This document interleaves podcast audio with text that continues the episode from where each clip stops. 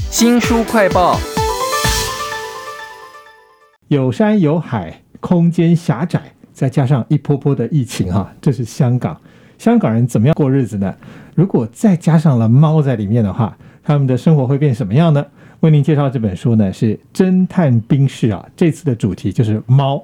为您请到了两位，第一位呢是作者之一啊，望日。望日你好，主持人好，各位听众朋友大家好。另外一位是常客了，台湾推理作家协会的理事长东阳。主持人好，各位听众大家好。侦探兵士其实已经出了好几本了，就是好几个推理作家会一起写。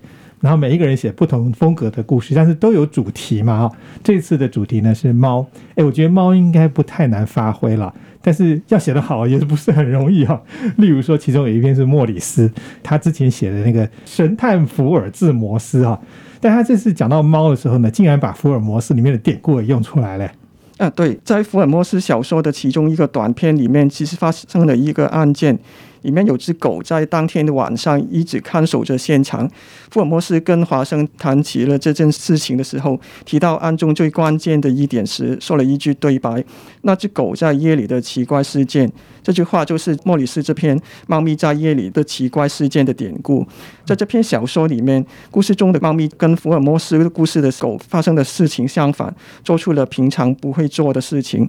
但到底是做了什么事情，以及是什么原因呢？我就不在这边透露了，留给读者自己看吧。福尔摩斯那个小说里头那只狗，可以给我们介绍一下吧？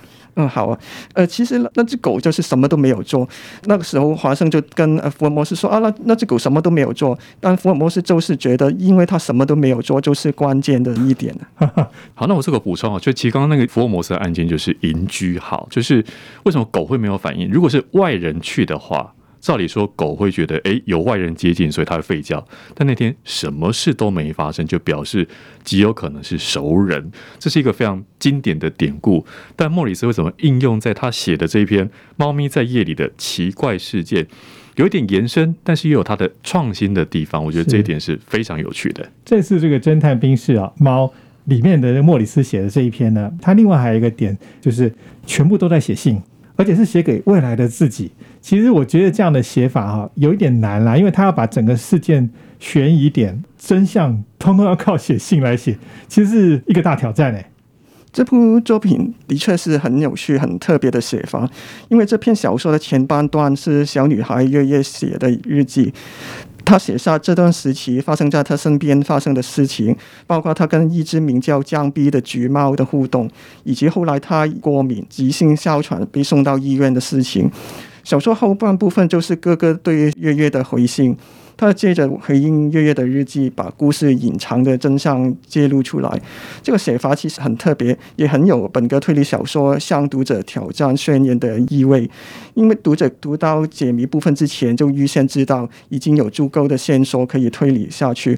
喜欢自己找出真相的读者就可以停下来思考，享受推理的乐趣。嗯，的确，一开始那个写给未来自己的日记，其实他可能记录到了很多直指真相，但是当事人并不知。道，但是读者他也读了相同的东西之后，照理说他可以扮演侦探的角色，但到底读者能不能读出真相呢？它其实就是作者提出的挑战。他们的信其实看起来蛮温馨的，因为小女孩喜欢猫，只是会过敏而已。他们一家蛮和乐的哈，但是最后揭开的那个谜底就变成社会事件，你会觉得有一个很有趣的反差。书名叫做《侦探兵士猫》，我们刚刚讲的只是其中一个故事啊。那另外望日因为也是作者嘛，你自己写的这个故事，我觉得比较特别的是，它是日常推理，也就是说，照理说应该没有什么死人吧。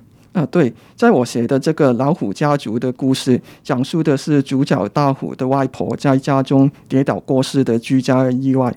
但因为大虎受到他的同学的话影响，他们两个讨论过，觉得这并不是普通的意外，于是就是希望去查明真相，也就成为了这部小说的谜团。虽然这个故事没有真正的尸体，算是一个日常推理的小说。我觉得创作这种日常推理小说有一个最困难的地方在于，怎样让读者觉得有必要去寻找真相，否则他们可能会觉得谜团太小，不值得深究下去，就可能没有兴趣继续。看下去了。望日刚刚讲到说是主角跟主角的同学在讨论，可实际上他们不是在同一个空间。那个时候因香港因为疫情也就上网课了吧。嗯，对。其实他们就是透过电话还有讯息沟通。他的同学有一点像那个安乐仪神探的感觉，他没有到过现场，就是靠主角说明知道发生了什么事情，然后呃推敲出真相。这我在读《侦探兵是》几集下来，这最新的一集《猫》都维持一个浓厚的香港氛围。除了地区之外，它其实刚刚讲到时代，因为疫情，那之前有一个以疫情的疫作为主题嘛。但这集的《猫》，我觉得也不只是猫，而是作者们把这些元素通通融合在一起，也把推理小说当中，刚刚前面提到《安乐与神探》啦，提到《日常之谜》啊，亚洲的读者、台湾的读者读得懂之外。这些故事其实都还有国际的创作水准，在谜团啊，在人物啊，因为像望日这一篇，我觉得他讲讲的人情味，到故事的最后，哎，真的有点暖暖的那种感觉，我非常喜欢这篇。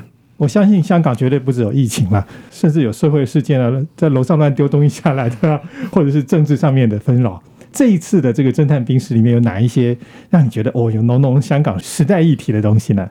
这次有很多篇小说都跟香港的时事有关系啊，包括博菲斯的《Faceless》，他提到那个地铁无差别杀人，还有我比较深刻印象的是谭健的《星盘的金杯银床》，里面提到社区虐猫事件。